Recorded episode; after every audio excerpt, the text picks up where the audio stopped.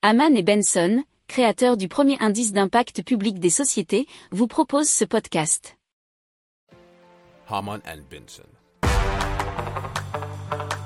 Le journal des stratèges.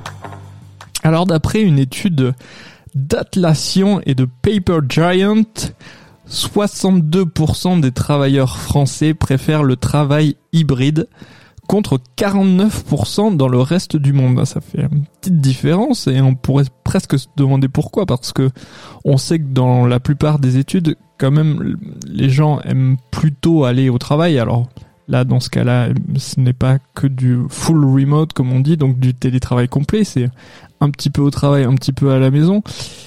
Mais de ce qu'on sait de la part de pas mal d'autres études, le problème qu'on alors ce n'est pas qu'en France, mais on va dire de façon occidentale, c'est le rapport avec le manager qui est souvent très compliqué puisque vous, vous le savez bien, euh, vous connaissez l'adage, on ne quitte pas un job mais on quitte euh, très souvent son manager.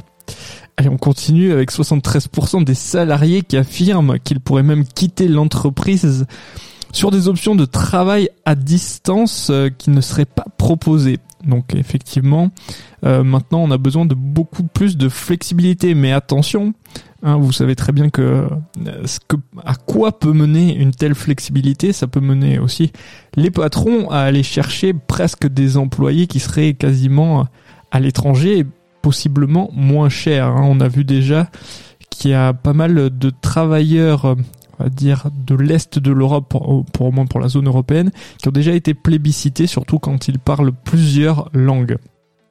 Alors, il y a aussi une visée, on va dire, écologique à ce travail hybride, puisque selon l'ADEME, 69% de déplacements quotidiens en moins permettraient de réduire d'environ 3300 tonnes les émissions de CO2 par jour.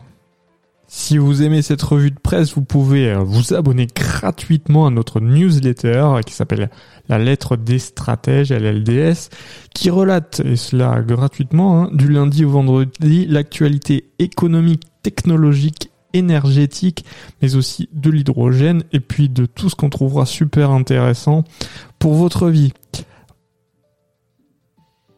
Pour approfondir ces sujets, abonnez-vous à la newsletter de Haman et Benson, et écoutez nos autres podcasts, que vous retrouverez dans les notes de l'émission ou sur notre site internet.